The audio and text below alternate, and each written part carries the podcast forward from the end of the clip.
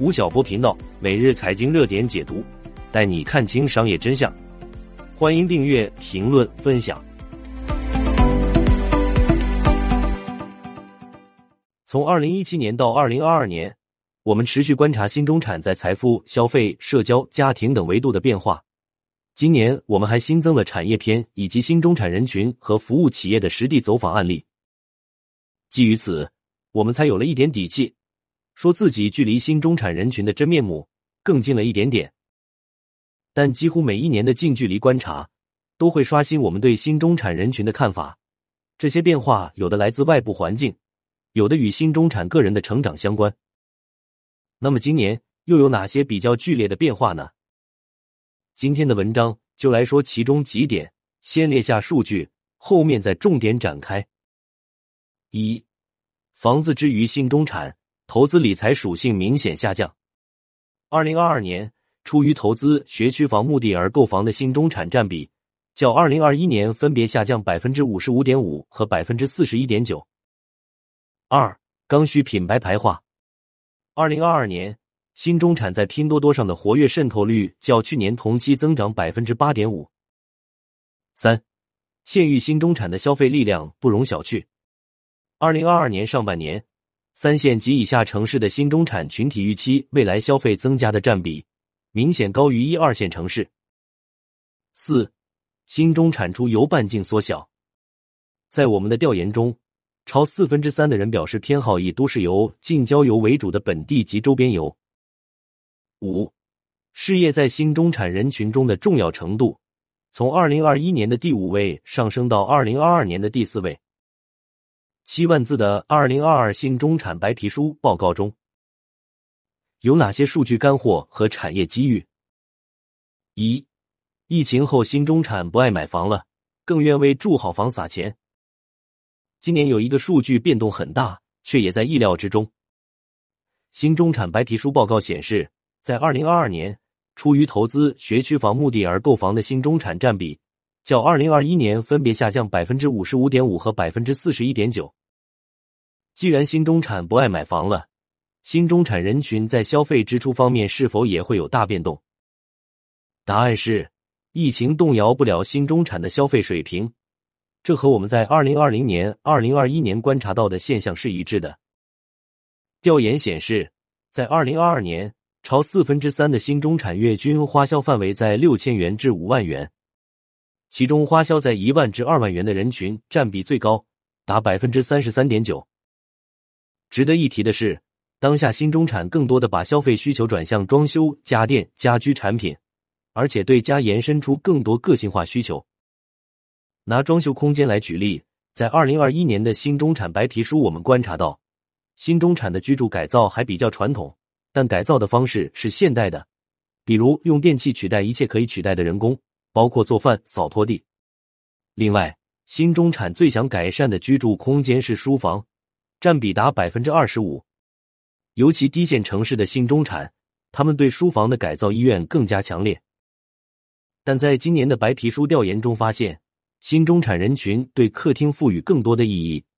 可以发现，客厅的会客功能逐步被第三空间所替代，回归以一家人的生活为中心，小型游乐场为核，视客厅 LDK 设计、客餐厨一体化设计、半开放工作区、高端集成家电等热潮兴起。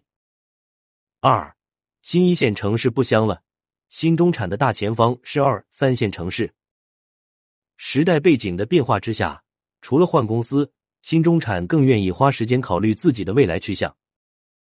在前两年的调研中，新中产选择范围内的前八座城市分别是杭州、上海、深圳、成都、北京、苏州、长沙和广州。可以看到，一线新一线城市是主流选择。但在今年的调研中，我们发现，在疫情等不确定性因素影响下，新中产开始在压力和生活质量之间做出取舍，或主动或被动的回到家乡。从二线到五线城市的新中产人群中，都有超六成的人认为自己的未来在二三线及以下城市。另外，来自一线、新一线的新中产中，也有百分之二十点六的人把目标定居地放在二三线城市。尽管这不是对最终定居的选择。但换个城市的态度也已经体现在人才的求职行为中。智联招聘数据显示，二零二二年的求职人才中，约四成为跨城求职者，比二零二零年增加百分之七点四。他们身处某地，却也在寻求另一座城市的工作机会。三，超过百分之一百的增长率，新中产主动出击副业。谈及新中产最怕的事和最想收获的事，财富是绕不开的话题。获得财富的主要途径不外乎创业、投资、工作，但对于今年的新中产人群来说，刚刚提到的这三种方式一定程度上受到了疫情的影响。所以，面对职业前景的不确定性考验，不少新中产选择主动出击，或是增强收入来源的稳定性，或是提升职业技能和学习新技能。以增强自己的综合竞争力。在二零二零年，大约十一点二个新中产里有一名创业者；到了二零二二年，六点八个新中产里就有一名创业者。据我们调研，二零二二年有百分之二十四点三的新中产选择开拓副业，形成主副业并行的职业状态。这一数据相较二零二零年增长了百分之一百五十。另外，二零二二年。自由职业状态的新中产占比达到百分之八点六，在二年内增长了百分之二十八点三。值得一提的是，尽管相较去年，准备找新工作的职场人增加了不少，但大部分人并不准备改变自己的从业领域。比如，据我们调研数据，从事能源化工行业的新中产职业稳定性最高，超百分之八十的人更愿意维持现状。四。面对赡养父母这块心病，新中产盯上适老化产品。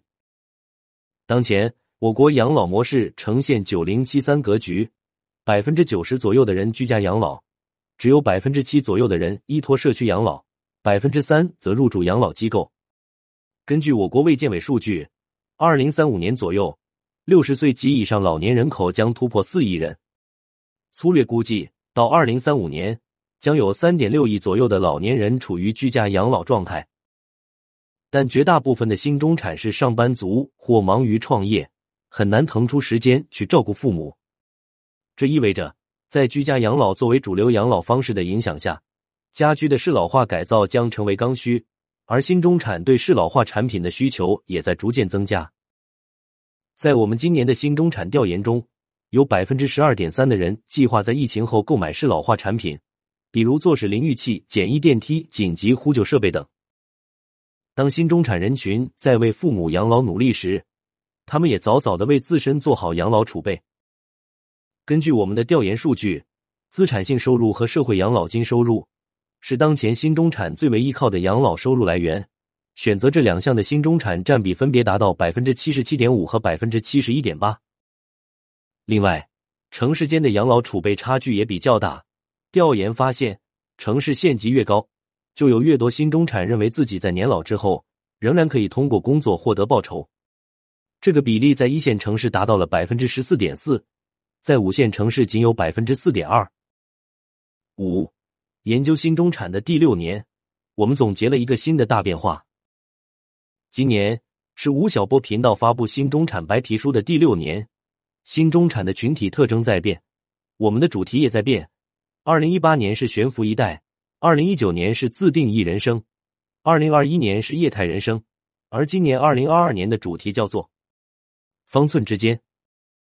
所谓方寸之间，指的是疫情的出现使我们放慢脚步，视线开始回归到更为实际的周围世界，关注起财富保障规划、家庭陪伴、职场转型、心灵疗愈、自造戒律、邻里社交等身边事。